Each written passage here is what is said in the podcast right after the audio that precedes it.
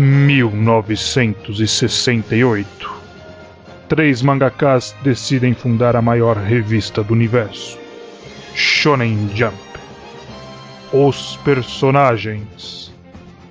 Estranho. Não queria fazer mangá de putaria, mas fez. Seis vezes. Henrique, o mangaka oitentista de mechas pós-apocalíptico. Bocha. Mesmo nunca tendo lançado um mangá na revista, Bokusa ganha um prêmio com seu nome homenageando novos mangás.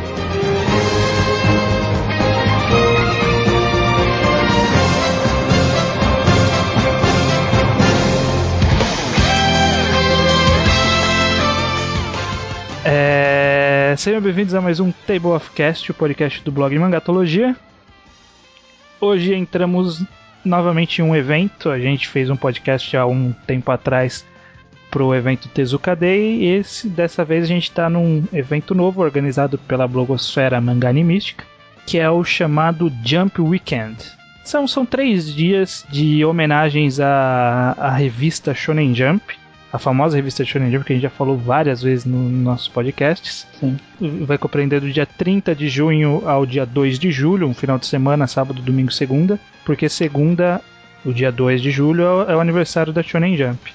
E aí vão fazer essa homenagem, vão ter vários blogs, aí no post a gente vai deixar o link para os outros blogs, cada um vai falar de temas diversos relativos à revista Shonen Jump. A gente já tinha planejado fazer um podcast sobre esse tema e aí calhou de vir o evento, a gente vai aproveitar ele para fazer o podcast. Vamos falar sobre as primeiras eh, três décadas da revista Shonen Jump. Embora esse nome esteja bem errado, né? Porque não vai ser três décadas. A gente vai falar da. Desde que a. A gente vai falar do que teve na revista nos anos 60, que duraram dois anos apenas de revista, né? Que começou em 68. Nos anos 70 e nos anos 80. Então a gente vai falar de 1968 a 1989. Por que a gente vai parar em 89? Porque a gente vai fazer mais pra frente outros programas sobre os anos 90 e os anos 2000. Aí. Bom, então a gente vai tentar aqui explicar um pouco sobre um pouco melhor sobre a criação e a toda a evolução dos primeiros anos da, da revista Shonen Jump. Certo? Opa, certo. Fechou então. Antes de tudo, antes de surgir a Shonen Jump, eh, a Shueisha já tinha feito algumas outras antologias, antologias Shonen. A gente não vai se alongar nelas aqui porque a gente tem um outro podcast que a gente explica bastante sobre isso. Procurem lá o podcast de antologias Shonen da Shueisha. Lá a gente explica certinho qual foi a passagem até o surgimento da Shonen Jump.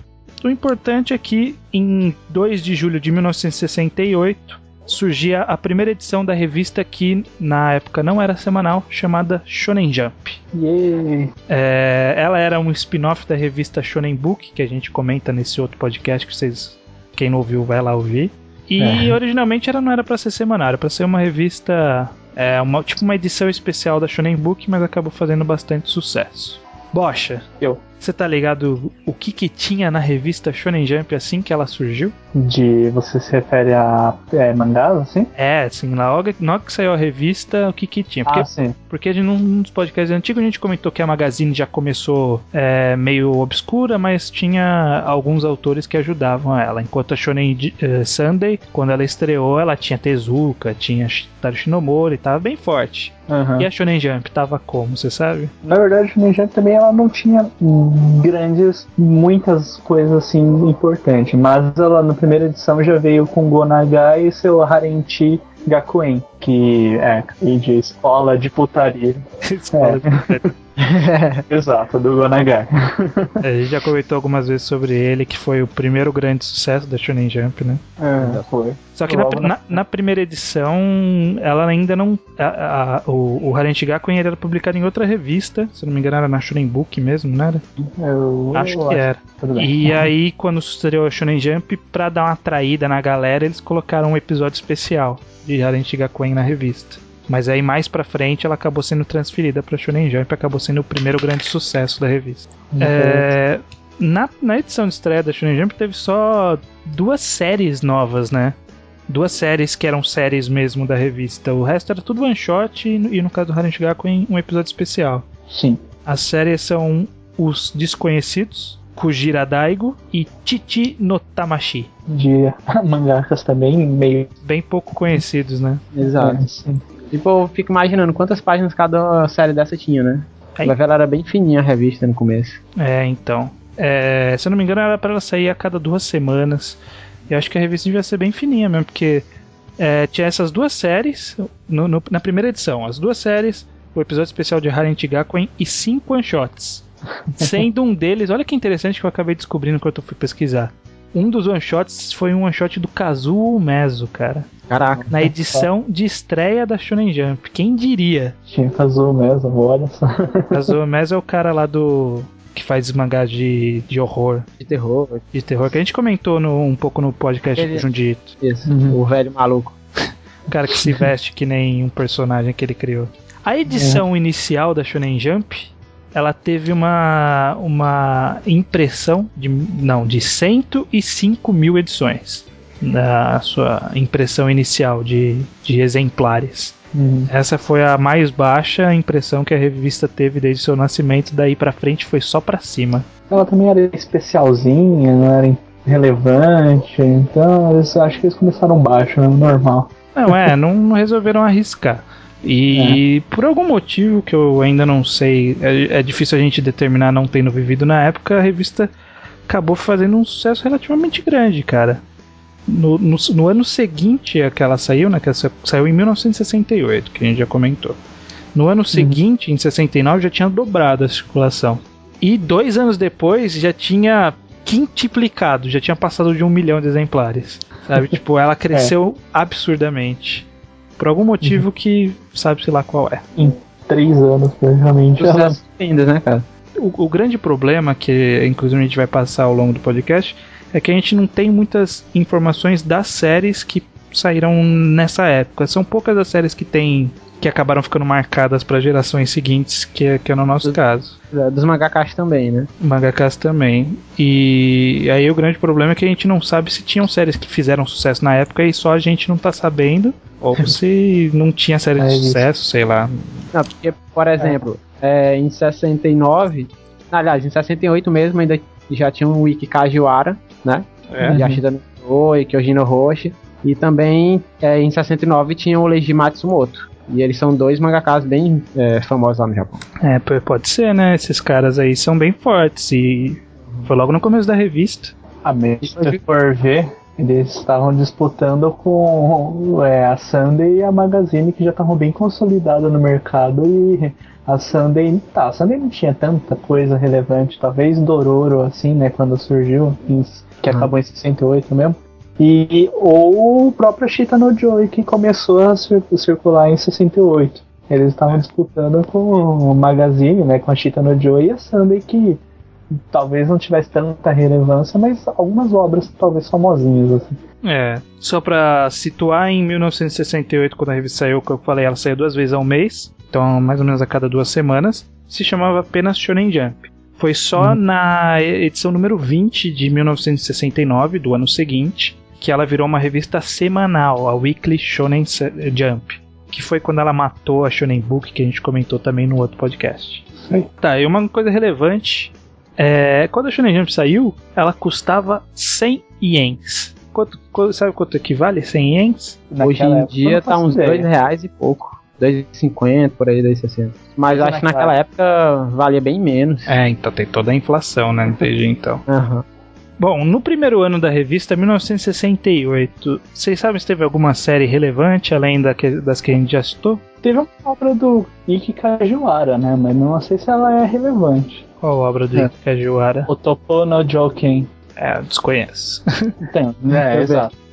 Na verdade, nesse primeiro ano, aliás, antes de tudo, é, muita gente que acompanha hoje em dia a Shonen Jump sabe que a Shonen Jump passa por um sistema de votação que talvez a gente explique mais pra frente aí. Sistema de votação, os leitores escolhem as séries que eles gostam mais e as séries que, que eles gostam menos, depois de um tempo são canceladas. Nesse começo da revista não tinha esse sistema. Ele só vai passar a existir em 1973. Sim. Então, antes disso, as séries, se elas- se elas eram curtas, não era porque eram canceladas, é porque elas eram planejadas para ser curtas. E era mais ou menos o costume da época. Eles É. não costumavam fazer é, grandes obras. Se você for pegar, é tudo curtinho dessa época. A maioria, É claro. verdade. Não, desde aquela época, qualquer outro mangá era mais ou menos assim. Pega um Kotikami da vida aí. É, Koshikami vai pra É. frente, vai pra frente. Calma. É só que a gente chega lá. Eu dei uma pesquisada, eu tenho, eu vi uma série de vídeos que depois eu vou linkar no post, que um cara ele fez das séries, das três, eh, ele fez a cada semestre. Hum. É, primeira metade do ano, segunda metade do ano, as três séries que eram mais populares naquele ano. Aí ele faz do- desde o lançamento da revista até, eh, se eu não me engano, até 2010, 2011, que foi quando ele fez o vídeo. Uhum. E eu vi que nas- nos primeiros anos da revista teve uma série chamada Otoku Ipiki Gaki Taisho. Sim. É uma série de um, do mangaka chamado Hiroshi Motomiya. É um cara que posteriormente ia fazer. é, a série mais famosa dele acho ser Salaryman Kintaro. Assim. Uhum. Assim, pelo que o cara colocou, ela foi o que segurou a revista nos primeiros anos de mais sucesso, assim, de, de venda e tal. Então é curioso, só, só, só jogar aqui essa curiosidade. Já foi uma série que durou até 73. Pode ser também que motivou, né, a fazer a revista ficar semanal. É, então. É, tá aquele o carinha que tem um chapeuzinho estranho, né? Quem? Esse, ou esse carinha, esse Otokopic Gaki. É, se você pegar aquelas capas antigas da, da Shonen você pegar os primeiros anos, os três primeiros anos da, da revista, e for olhar as capas, tem muita capa que aparece um cara de bonezinho, né? Um Aham. molequinho de Eu bonezinho. sempre, eu sempre fui atrás de procurar saber qual era essa série, nunca É essa, achei. é, esse, é essa série aí, desse menino aí. Ah, olha só. Curioso, né? Curioso. Tem uma cara de, de Joey, assim, do Joey Yabuki. É, então. Uma, ro- um uma roupinha de Jo- Jotaro Kujo e uma cara de Joe Yabuki. É, mais pra frente, então vamos- vamos avançando nos anos. É, por enquanto a gente não tem nenhum fato relevante na revista. Nesse começo ela ainda era uma revista que estava começando a engrenar. Começou a ser semanal em 69. Em 69 o que, que veio pra revista? O que vocês acham de legal? O Kurenai Sanshiro. É, eu vi que isso daí foi uma coisa bem forte, assim. Na verdade, numa re- era de outra revista, né? Sim, era da Sunday. Ele f- foi e na verdade ficou só em três edições. Termina, começou Caraca. na edição 10 e terminou na edição 13. Esse, esse Kurenai Sanshiro, será que ele tem alguma coisa a ver com aquele karateka famoso? O Sugata Sanshiro? Eu acho que é Sugata Sanshiro. Não, é de judô. É. Ah, esse cara é judoka, né? É. Ele É. tem um Sanshiro famoso lá, na- lá no Japão, que até ele fazia propaganda pro Sega Saturn. Olha, pode ser. Mas então, o, o Kurenai Sanshiro era sobre um judoca lá que ele lutava contra os criminosos. E, assim, de séries que saíram na Shonen Jump, ele foi a primeira série que teve um anime, olha que curioso. Ele teve um anime já ainda em 69, mas é porque a série já era estabelecida, né, na, na Shonen Sunday e tal. Uhum. Só que é engraçado que você pega a, a- a abertura, vocês chegaram a ver a abertura? Não, não. Tipo, é muito... é muito galhofa. Aliás, aqui ó, o cara ele é lutador de judô mesmo, eu que tô vacilando. Sugata Sanshiro? Ah, Sugata Sanshiro. Pode ser então, cara. Então, essa, essa abertura de Coronel Sanshiro é muito engraçado que o, o cara, ele é, sei lá, acho que ele enfrenta vilões, ele é um judoca que enfrenta vilões. E É. aí ele, ele chega de moto no lugar, assim, aí ele pega o, o adversário pra derrubar ele, ele começa a dar uns giros no ar, ele pula com o cara e começa a girar, sabe, pra jogar o cara no chão. Só que ele fica girando, e fica girando, e fica girando, cara, e não para, ele fica girando. 10 segundos girando no ar e aí ele cai com o cara no chão. Na época devia ser impressionante. Nossa, cara, é, é, é pra você ver como é a mentalidade da época, né, cara? A galera devia adorar esse tipo de, de enrolação. uhum. Mas ele é tipo, ele é, ele é bem durão, é? É, não, ele é uma animação meio feinha, né? Do 69. Não, tipo, cara. falando em relação ao personagem, porque no, esse, Se- é, o mascote dele pro Sega Saturn, ele é meio louco, sabe? ele, ele chega no garoto, ele vê o garoto, tipo, jogando qualquer outro jogo, ele chega lá, dá uns tapas no garoto e manda ele jogar Sega Saturn. É, daí pra frente a revista, como a gente falou, começou a ganhar algum um pouco de popularidade e aumentar de circulação. 69 já tinha dobrado de circulação, nos anos seguintes foi aumentando. Entrando já na década de 70, o que, que vocês têm assim no comecinho da década de 70 que vocês acham interessante na história da revista, tanto mangá como curiosidade ou algo do tipo. Na verdade, 71 começou a, a, a acontecer Tezuka Award. O que, que é esse Que é o- Tezuka Award? Tezuka Award é um prêmio que começou né, em 71 com o Tezuka como um jurado que analisava novas histórias em mangás, assim, novas histórias de mangás, e aí dava um prêmio para melhor história. E aí é, é isso o Tezuka Award. O Tezuka, o Osamu Tezuka, o deus do mangá, chegava, analisava o mangá e escolhia o melhor e dava o prêmio para ele. Mas isso aí era da Shonen Jump. Da Shonen Jump. Hum. Caraca. É, mas o cara, o Quer cara dizer, na da, da Shueisha no geral, se não me engano, mas começou assim, eu acho que influenciada pela Shonen Jump, que era a única revista mais importante no momento. Cara, o que que. O que, que o Tezuka foi fazer na Shonen Jump? Ele não tinha, nada, Chamaram ele. não tinha Eu nada olhei- a ver com a história. Pois é, então, pegaram. Ele nunca tinha lançado obra na Shonen Jump, tanto que é o que eu falei, né? Em 71 tem os Lion Books dele, só que Lion Books é um conjunto das obras antigas dele. Ah, É, também tem a. Não sei se. Acho que não foi estreia dele, não, mas.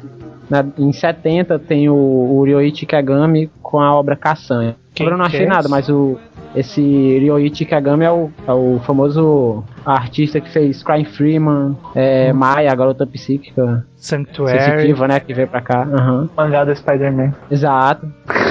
Verdade. o mangá do Spider-Man é muito bizarro, cara. É, uma coisa interessante é que no começo de, dos anos 70 começou é, o live action de Harent Gakuen. Caraca, cara. Live, Live action, action, cara.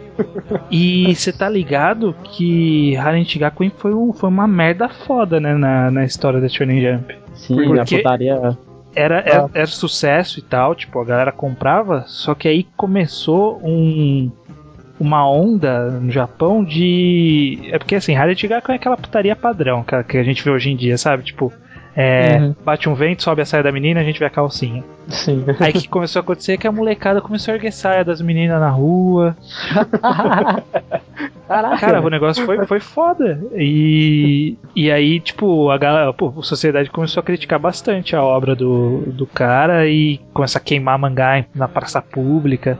Foi um bagulho foda, assim, a galera repudiando totalmente o mangá. Inclusive, eu dei uma pesquisada, embora eu não tenha visto, que eu não achei. Quando a série terminou em 72, o mangá termina com o exército invadindo a escola do, do, do mangá, Nossa. como uma forma de protesto do Gonagai.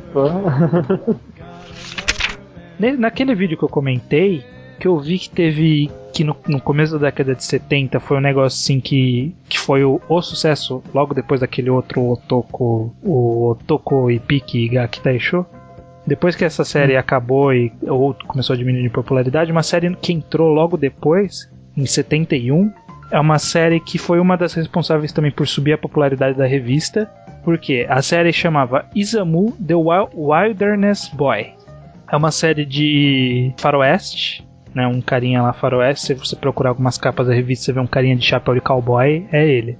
Inclusive, não, não é nenhuma surpresa sair um mangá de faroeste, tipo, anos seguintes das, da trilogia do dólar do, do Sérgio Leone. Tipo, o bagulho tava em alta na época e os caras aproveitou o sucesso. Mas por que fez sucesso? Porque quem desenhava era o autor de Kyojin no Roshi, o cara que mesmo, o mesmo cara que desenhava Kyojin no Roshi, que é aquele mangá de beisebol que saía na Shonen Magazine, que tava em publicação na época. Sim. Então, tipo, a galera que gostava, porque eh, Shingeki no, eh, Shingeki no Kyojin é foda, né? Kyojin no Roshi, Shingeki no Kyojin.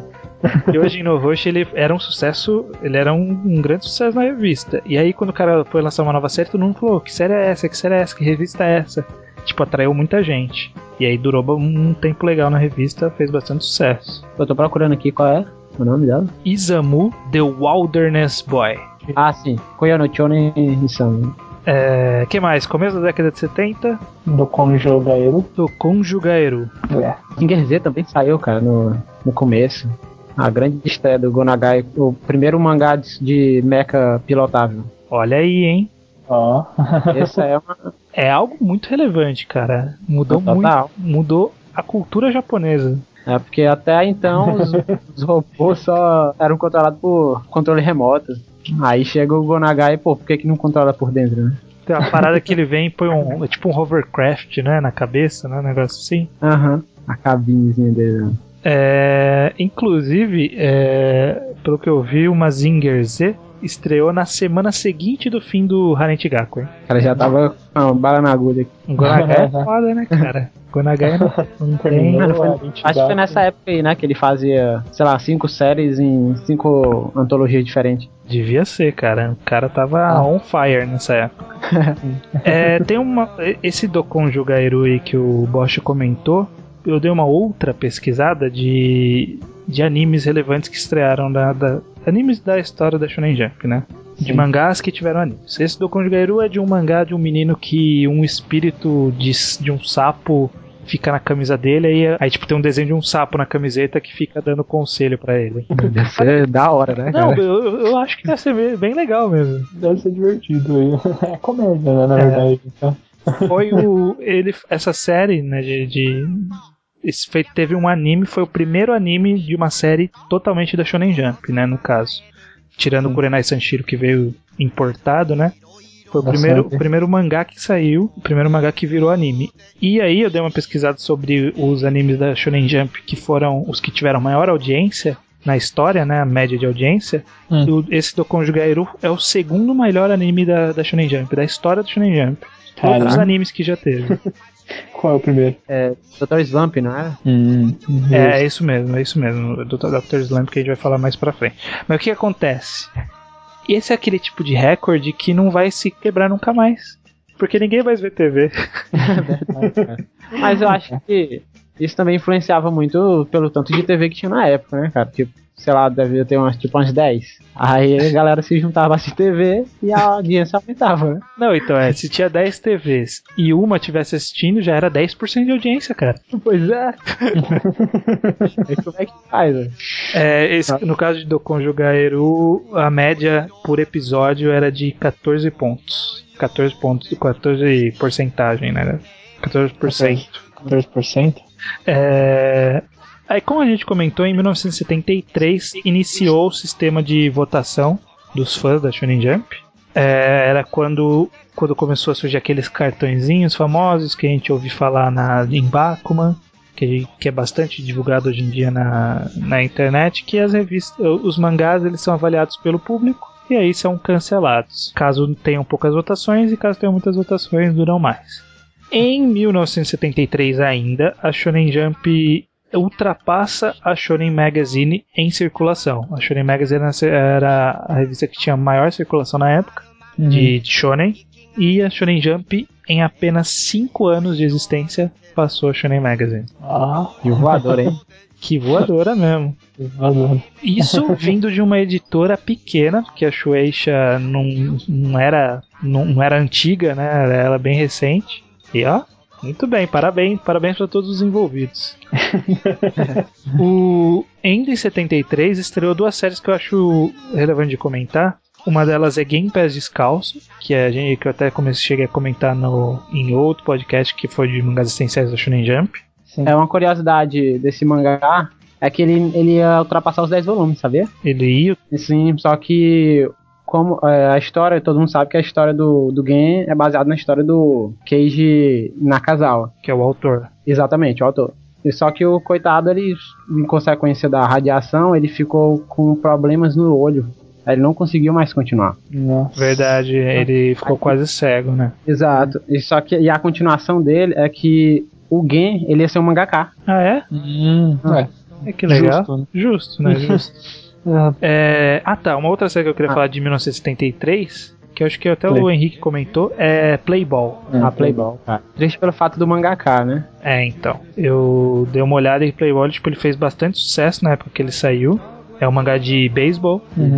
O autor ele lançava Playball e lançava um outro mangá chamado Captain em outra revista. Sim. E as duas revistas, os dois mangás juntos ganharam o prêmio Shogakugan em 76 de melhor shonen. E aí a gente vê como o sistema da Shonen Jump se tornou um negócio meio triste, né? Porque o autor depois que acabou a série não conseguiu emplacar nenhum sucesso. Aí juntou que ele tinha transtorno bipolar em 84, o cara se matou, malandro. Se matou, É, cara. Sabe quem é esse cara? É o tio Sim. do Mashiro. Sim, é Ah, mas é uma referência certeira isso aí. Cara, não, Será? não duvido não, viu? Não duvido não, porque mais pra frente eu vou dar uma outra referência aí que vocês vão ficar malucos.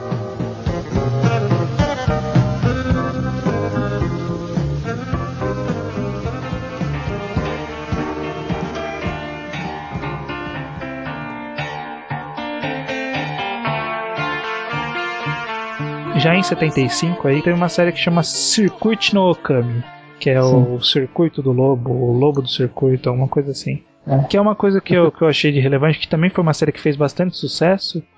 E é, um- é até um pouco engraçado que a gente vê aquele negócio, tipo, ah, é, Slandan que popularizou o basquete no Japão. Ricardo Nogo popularizou o Go no Japão.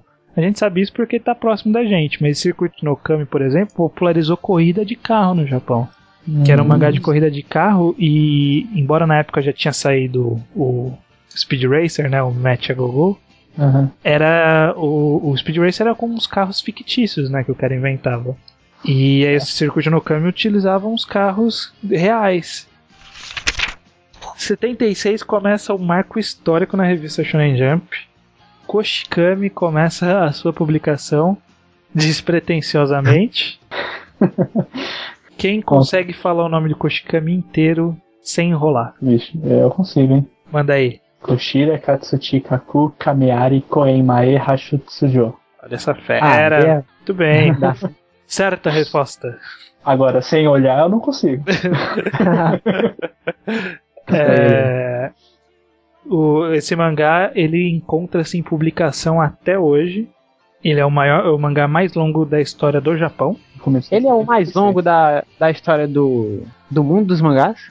Ele é. Se eu não me engano, tem alguns mais antigos, mas eles não são mais longos porque eles têm menos volumes. Isso deve ser mensal, uma coisa assim. Ah, tem tipo o Gogo 13, mas acho que o Gogo 13 também não deve ser tão antigo quanto ele. Não, acho que o Goku 13 é bastante antigo, só que ele não. Ele, ele tem menos capítulos, sabe? Tipo, ele tem É. quantidade menor de volumes. Sim.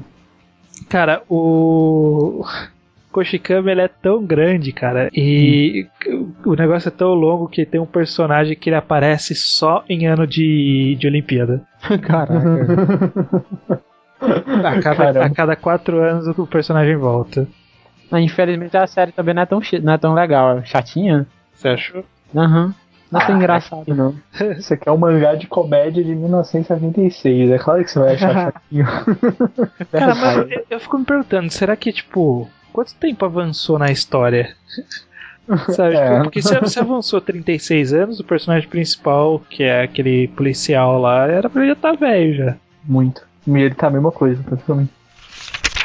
Pouco depois de estrear o marco histórico Koshikami, estreou um outro marco histórico da Shonen Jump. O saudosíssimo Ring Nikakeiro.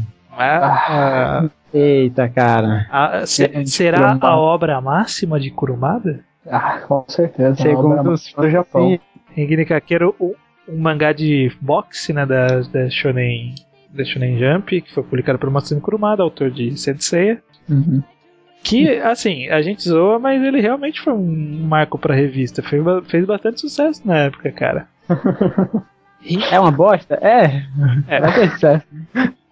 É uma das é. únicas três séries da história da Shonen Jump que, ao terminar, tiveram páginas coloridas de abertura. Aquelas páginas que são página dupla na capa, da, na, na, no começo da revista. Uhum. As outras duas foi Slandunk e Dragon Ball. Não é só. Ring Nikake, Pois é. quem, quem daria uma foda pra Ring Nikakeiro, né? Ele, ele, o Masami Kurumada considera Ring Nikakeiro a obra máxima dele. Viu? É. Ele meio, que, ele meio que não queria que fosse Sensei, né? Mas como Sensei vende, aí ele não vai dar uma pausa. Claro, né? Tá ganhando dinheiro, né, meu? Pois é. Poderia Tanto é que ele até dois. tentou fazer outras, outras continuações de Ring Nikakeiro, só que não tiveram o mesmo impacto que a primeira. Não tiveram? A segunda, segunda Ring Nikakeiro chegou a ter 26 volumes. Não, 26 anos, beleza, qualquer série tem. Bleach tem. Vai, tô falando Realmente. de qualidade, venda. Tá, realmente. ok, vou ser sincero. É, que mais? Segunda metade do- da década de 70. O que, que teve de relevante? Em 78, Cobra. Cobra. Cobra, Space Adventure Cobra. Pelo que eu vi, o Cobra ele teve um lançamento bem é, irregular. Ele saiu, aí tipo, terminou uma parte, ele ficou um tempo sem sair, aí voltou e lançou mais um pouco. Aí parou, voltou e lançou mais um pouco. Foi meio. É o Hunter x Hunter da década de 70. Ah, tá. O Cobra ele é um gênero, o, o Space Adventure Cobra é sobre um pirata espacial chamado Cobra, que Uhum. ele tem no lugar da mão ele tem um- uma arma psionica que solta um raio muito louco lá. E sem falar que agora tem, o Cobra vai ganhar uma live action, hein? Vai mesmo? Vai. Quer dizer, até onde cheguei a ler, parece que tem já diretor e já fizeram um, um scriptzinho e tudo. Ah, eu lembro que tinha visto um, um pôster, uma arte conceitual de um pôster. Não, mas ali era uma, é só arte mesmo de fã. Era bonito, né? É bonito, ficou legal que só. Bom, segunda metade dos anos da década de 70, o que mais? Ah, vai ter, tem Kinnikuman. Kinnikuman é aquele mangá de. A gente chegou a comentar no podcast de esportes, de mangá de, luta. de artes marciais, de lutas. Uhum. feito pela dupla Yude Tamago. E aí que eu falo, sabe quantos anos tinham os dois participantes, os, os, os dois autores que fazem a dupla Yude Tamago quando lançaram Kinnikuman? Nem ideia. 18 e 19 anos. Olha aí, cara. Quase. Ô, ô, O que você quer dizer com isso? Uma dupla, uma dupla de personagens que utilizam um nome só, dois. que utilizam um nome só e que Uhum. publicaram na Shonen Jump jovens. E o tio deles era o Aki Oshiba. Sério? Ah, Podia ser pra tornar tudo, tudo fazer sentido.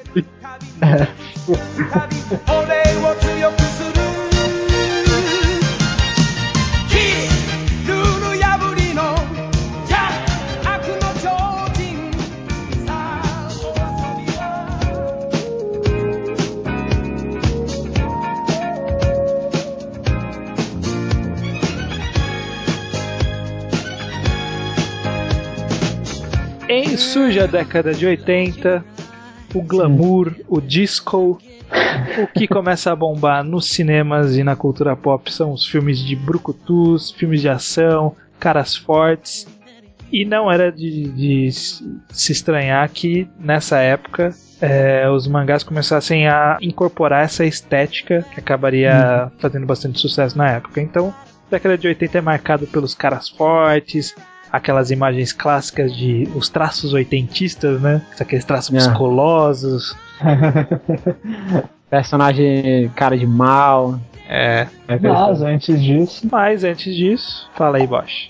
apareceu o Dr. Slump. É, em 1980, Em 1980, Akira Toriyama, não com sua obra de estreia, mas sua obra de estreia na Shonen Jump, assim, né? Ah, é? Ele teve, É, ele teve uma série ou one shots em outras? não, só um one shot. Um monte de one shot, mas É, na, na Jump foi Wondersland, se não me engano. Que inclusive você encontra naquela coletânea de séries que veio pra cá, é Marusako. é, isso daí. Ah, São várias. Então, mas aí a primeira obra mesmo dele foi o Dr. Slump. Que é obra da Arali, é uma obra muito divertida e como você mesmo falou, foi o anime com maior visualização, não foi? Então, aí que tá.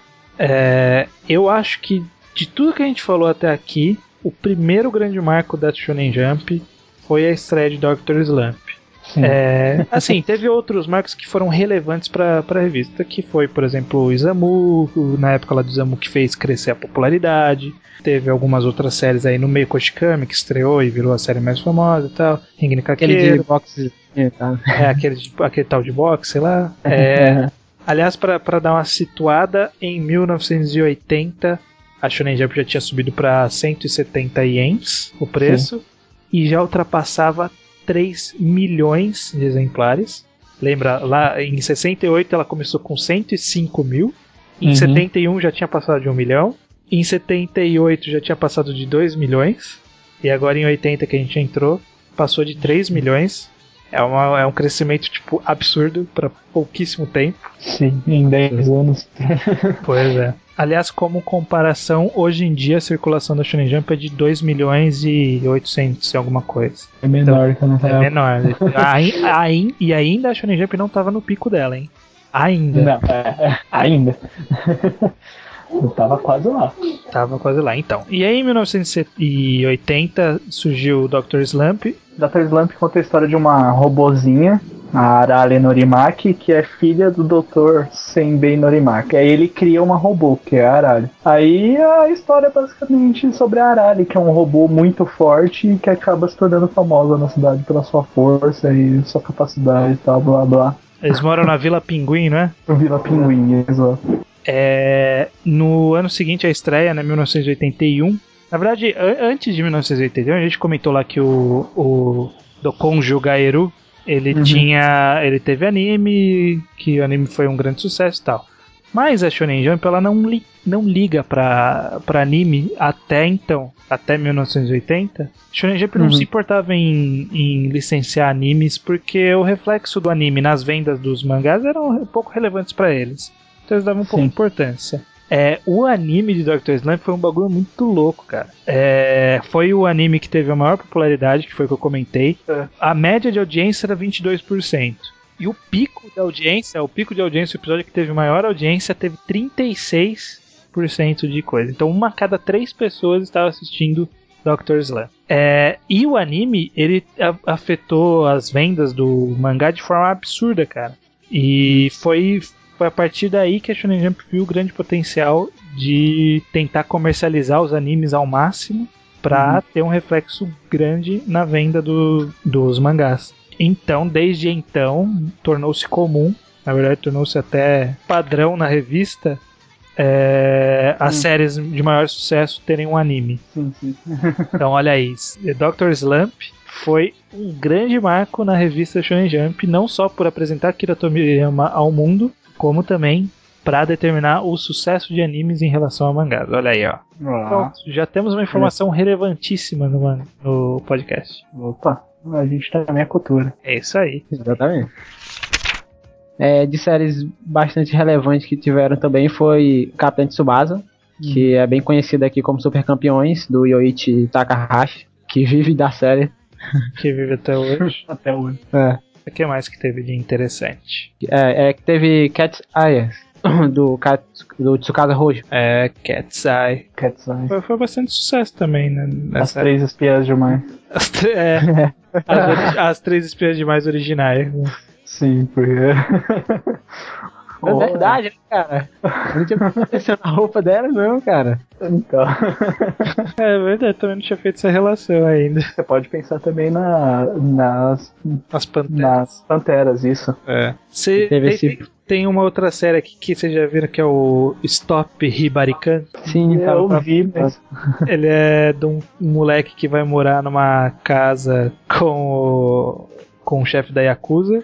Ele fica órfão e vai morar com o chefe da Yakuza. e ela tem, tem quatro filhas lindas. Hum. E a mais bonita chama Hibari e é um homem. Sério? É. Poxa. É, Olha essa Shonen Jump, cara. É.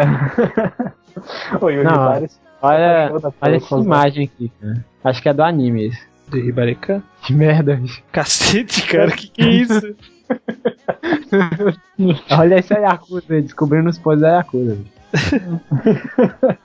Olha essa Shonen Jump, cara. Olha essa Shonen Jump. Baixo tava levantar a saia das garotinhas, agora tem que tirar um, um troço do- da bunda do cara aí. Eu acho relevante também falar é do Masakazu Katsura, que estreou com Wingman na revista. É, E a parte curiosa que, de falar do Masakazu Katsura é que ele nem se interessava por mangá. Até que ele viu que na, na Jump eles aceitavam histórias novas, né? Pra ver se o cara trabalhava lá. Ele disse que, como era só desenhar, aí podia ser um trabalho fácil. Aí ele foi e entrou na revista. olha aí, quem é esse cara aí? Pois é, quem é? Caraca, hein? Foda, né, cara? Só querendo fazer uma relação do presente com o passado, muita gente deve conhecer o, o, o Zetman, o mangá do, mais recente do Masakazu Katsura.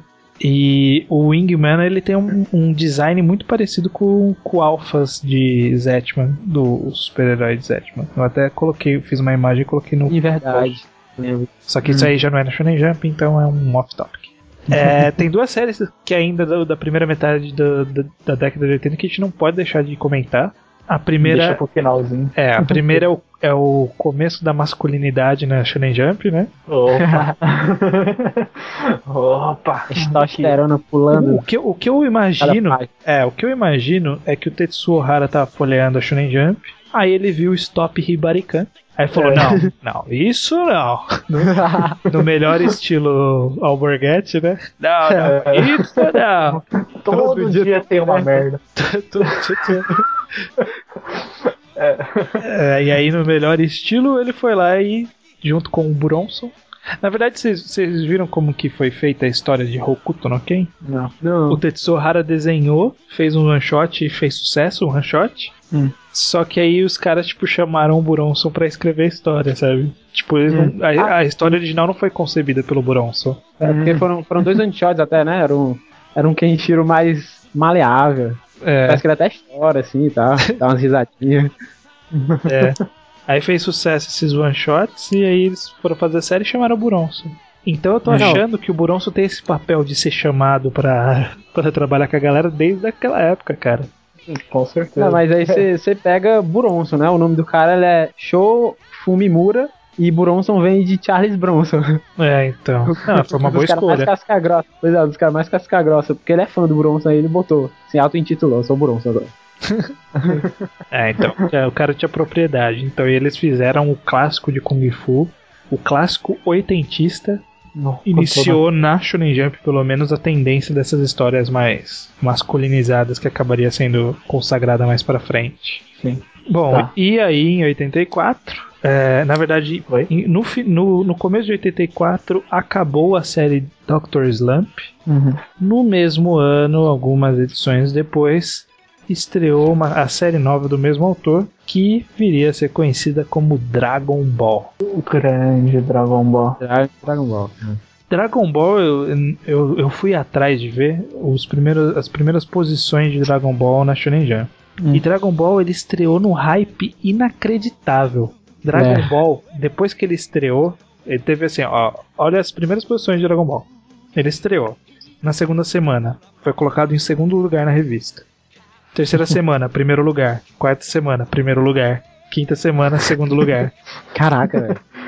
Cara, e se isso Começou não é hypar, um esporte.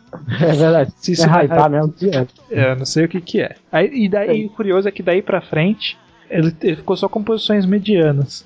Só Hum. veio a ser sucesso em 1988, que aí ele começou a subir, pegar, na verdade, em 86, segunda metade, que ele começou a melhorar de, de posições e fazer mais sucesso. Quer dizer, tipo uma. Quase um torico da vida, né? É, então, demorou um pouco pra fazer sucesso, foi hypado no começo, né? Mas, mas Chora, porque- Então, o comecinho de, de, de Dragon Ball era pra ser mais comédia e menos luta, né? Aham. Começou meio. Aí foi fazendo sucesso com as lutas, provavelmente. E, e foi a empolgação, né? Pois é, foi emendando luta na outra e aí começou a crescer. E já em 84, a Shonen Jump encontrava-se, mantendo o track da, da, da evolução, 3 milhões e 900 mil edições. Quando, quando Dragon Ball começou, estava nessa quantidade. No ano seguinte já tinha subido para 4 milhões 500 mil. E no ano seguinte, já em 1985, estreou outra série de descara musculoso, né? Sakikaga Tokoju. Aliás, só, só pontuando, é, quando passa dos 4 milhões de exemplares, é, é quando, é, por denominação, inicia a chamada Era de Ouro da Shonen Jump Uhum. que vai durar até o comecinho da década de 90, a gente nem vai falar quando vai terminar ainda. Aham.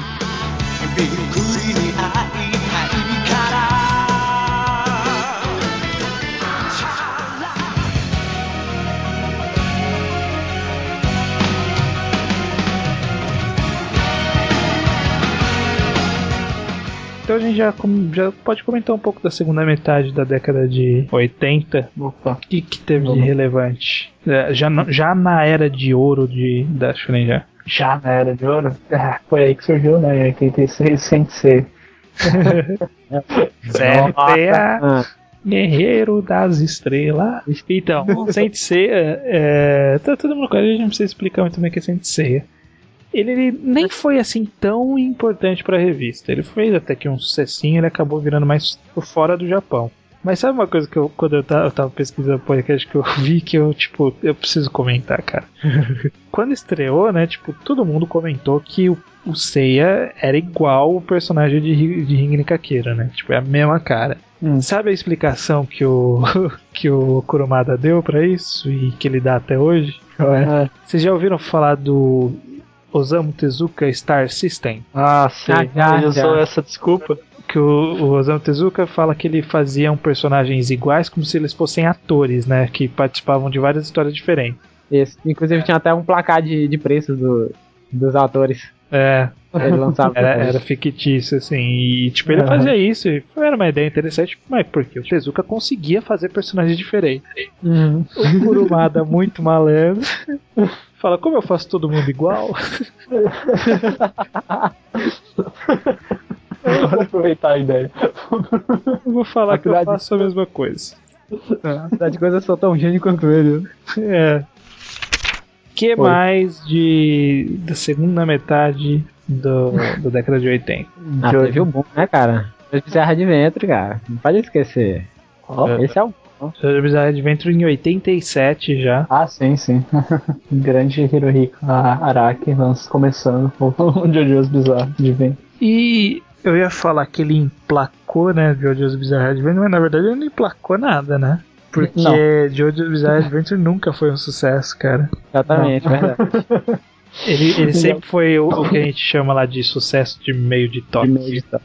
Sabe uma, uma coisa que eu, que eu dei uma, uma pesquisada e aí que eu, que eu, no site que eu tava acompanhando lá ele comentou isso. Hum. No começo, né, nessa época 85, 80, não, 85 não, 86 pra frente, teve pouca série eh, expressiva eh, começando. Tipo, Hum. teve Sensei e aí Jojo, sabe, tipo, era isso. E, tinha, e aí no meio teve um monte de série que não emplacou. E que Uhum. esse foram, foi um dos motivos pelo qual forçaram, entre aspas, a fazerem a, a saga final de Hokuto no Ken, segurar ele na revista, e que foi onde começou a alongar Dragon Ball. Que era, era Dragon Ball não diga nem nada, né, cara? Que dá até pra levar, mas Hokuto no que foi uma desgraça. É, Quem discorde, mas não, não tem como não tem como aguentar aquele, aquelas últimas histórias, não. eu queria levantar atenção para três séries Hum. que vão representar bem é, a característica de foda-se quem é a pessoa, a gente cancela a história se for uma merda. Olha, olha as três pessoas que no final da década lançaram série e foram canceladas. Takeshi Okano, que viria a ser o autor de, de Sensei Noob, de o Hell Sensei Noob, né, o Jigoku Sensei Noob. Takeshi Obata, desenhando o Cyborg de Chan G. De, Chanji. É. E Takehiko Inoue com Chameleon Jail Ah, foi cancelado sumariamente pela Shonen Jump.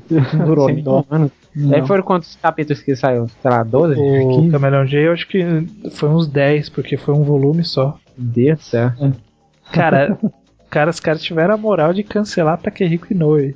Por quê? Porque ele não era, ele não era ninguém na época, mano. Não, não era mesmo, não era ninguém. Eles chegaram, eu acho que a cancelar até o Yude Tamago, isso.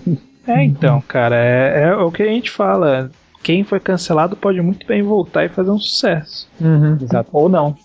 É, ou não, ou não. Ou, não, tem, tem muita gente. é, é, cara, a gente passou aqui por 20, 21 anos de Shonen Jump, 22 anos de Shonen Jump. Tudo isso. A gente, Ah. a gente não comentou nem de 2% de todos os caras que tentaram a Shonen Jump.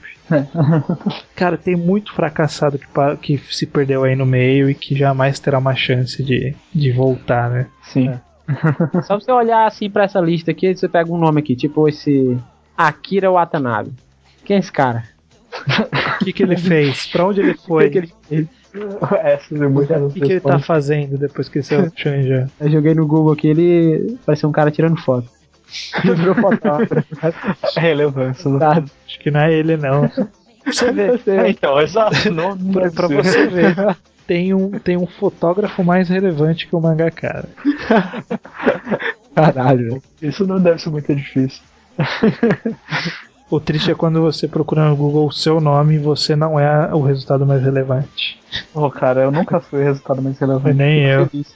Fico feliz com isso. Porque aí eu não sou stalkeado. Por quem, cara? Quem vai digitar seu nome no Google? Sei lá, velho. Você mesmo. Tamanho, já. Né, na dúvida, vai saber. Olha só, acabei de descobrir que tem um guilhermedecamargo.com. Ó. Cordas dedilhadas, acho que é um cara que ele é músico. ah tá, e eu, eu falei que eu queria comentar três pessoas que foram canceladas. Sim, eu é. falei, eu falei Nossa. três e eu esqueci de uma outra que também foi cancelada e também é relevante. Togashi. Qual é? Togashi foi cancelado também no final da década. Com o Tem Foi. de Showaru Cupid. Ah, sim. Verdade. Esse aí é o dos travestis, né? Não, isso aí, esse do travesti ele nunca chegou a fazer, eu acho. Bom, eu acho que. pra- Oi, Pô. fala. Não, mas calma, tem mais duas obras do final da, de, da década de 80 que você não comentou. Que o Denei Shoujo, que é o Video Girl Eye, e o Dragon Quest. Dragon Quest, cara, olha aí, ó. Fly, fly, fly. Era parece que o inimigo É. Aliás, quanto é que a Jump vendia em 89? Olha né? aí, vamos, boa, boa pergunta, deixa eu ver aqui. A, a Shonen Jump, é, a último número que a gente tinha falado é em 85 com 4 milhões e meio. Em 1989, no final da década, Shonen Jump ultrapassava a marca de 5 milhões! 5 milhões, cara. É muita Cara, coisa. Quantas pessoas tem no Japão, meu? É, Dragon Quest é o, é o famoso exemplo do poder da nostalgia, né, cara? Porque quase ninguém leu o mangá e todo mundo adora no Brasil, né? Uhum. Eu acho que trouxeram só pelo Dragon, velho. Será? Eu não lembro como que que foi na época no Brasil. Mas eu não duvido, não. Fly Não, é, mas Hum. também é verdade, no Brasil não veio com Dragon no nome. foi só o Fly. Por que será que lançaram no Brasil exatamente esse? Eu acho que era por conta do traço do, do anime parecer com o do traço do Dragon Ball. Pode ser, E Dragon Ball fazia sucesso. pode ser, pode Hum. ser. Faz sucesso, faz, faz sentido. É, para fechar o link do, de como vai terminar essa década de oit- de 89, é, a década de 80, né, no ano de 89. Para pro futuro podcast que a gente vai fazer da década de 90, a gente falar como tá encerrando a revista, o que que tinha na revista na hora que encerrou, assim, no, no última Sim. edição do último ano, de 89. Então eu preparei aqui Uhum. uma, uma toquezinha, eu vou falando, vocês podem comentar. Nessa edição estreava a série do Takeshi Shokano chamada Eight Lady, que viria a ser cancelada rapidinho. o Top 5. Dragon Ball, Em primeiro, Primeiro. plano, né? Porque Hokuto Denashi. já tava na época. É, já, tava fazendo. Aliás, a fase Z começou em 89. No, Ah. tava, tava tipo Vegeta nessa época, sabe? Colocações, Ah, colocações do Vegeta nessa época. tá. Sei. É, Faz todo sentido. É, Dragon Ball em primeiro, em segundo Hokuto Nashi Blues, depois Dragon Quest, que é, É. o Fly. E tava novinho, né? Tinha acabado de É, estrear. estreou há pouco tempo, foi, foi um sucesso logo de cara. É porque falaram que o jogo tava em alta naquela época, né? O jogo Dragon Quest. Ah, é? Ah, tá. É, Video Girl Eye, que também era recém-estreado, acho que na verdade não devia nem estar sendo ranqueado nessa época. Pode ser. Depois Sakikage Otokojuku, Uhum. Senseiya, olha aí, Aí tinha Moeru Onisan, que é uma série de comédia, Jojo, Tobikiri, uma série whatever, City Hunter, City Hunter. Jungle King Otar, Jungle no Ojatarshan. Aí tem uma série com nome longo chamado Kenritsu Umisora Koku Yakyubo Yin Yamashita Tarukan. Grande. Kami-sama no Southpaw, Magical Taruru Tokan. Eu, todo mundo fala que essa série é boa, mas eu nunca vi. E não tá, no local, não tá num lugar muito bom da É, top tava também. né? meio ruim, tava bem, bem perto do final. Aí tinha Koshikami, no, já entrando no top, no bottom 5. The Green Eyes, uma série whatever. Boku ga Shitakatakan, que é de algum Takata. que é um que é de algum desses aleatórios que nunca mais fizeram sucesso na Jump. Uhum. O, aí tinha o Tende Showaru Cupid do Togashi em penúltimo. E em último, encerrando a última edição, estava sendo cancelado nessa edição, o Cyborg de Chanji do Takeshi Obata. Que descobriu nessa série que ele não sabia escrever, que era melhor só desenhar mesmo. Coitado, né? Aliás, é engraçado, né? Você vê que o Tikami já tava com 13 anos, velho. 13 anos em 89. É, bom, é isso. Acabamos aqui por percorrer de 1968 a 1989. Vimos uma Shonen Jump sair de 105 mil exemplares para 5 milhões. Isso é quantas vezes? Isso é vezes pra cá, é 50 vezes mais, cara. 50 vezes mais, arredondando. Quem liga, né? É uma porrada de vezes. É uma caralha. É, nessa época estava em crescimento. Vimos a Shonen Jump sair do zero, atrair alguns autores novos, alguns autores antigos para trazer sucesso, que foi o caso lá do autor de Kyojin no Roxo lá no começo, o Leiji Matsumoto. Vimos os caras criando o sistema de votação, passando a Shonen Magazine. Vimos a estreia de Dr. Slump, que mudou totalmente a postura da revista em relação a animes. Vimos a estreia de Dragon Ball e muitas outras estreias que ah, os nomes começaram a ficar famosos, né? Da, de, de 80 pra cá, as pessoas começam a reconhecer mais os nomes da revista. Sim. Talvez que Nikuman e Cobra, assim, ou Kotikami, o pessoal conhece. Principalmente Kotikami, É. Mas o resto é, é bem difícil conhecer. E aí agora o. E aí aproveitar esse, essa Jump Weekend e ver os outros posts, comentários, podcasts e qualquer outra coisa que tenha nesse evento. Vá atrás dos outros blogs e veja se algum deles fala de alguma série que te interessou aqui. Se não te, se nenhum deles fala, comenta aí e a gente vê se um dia comenta sobre ele.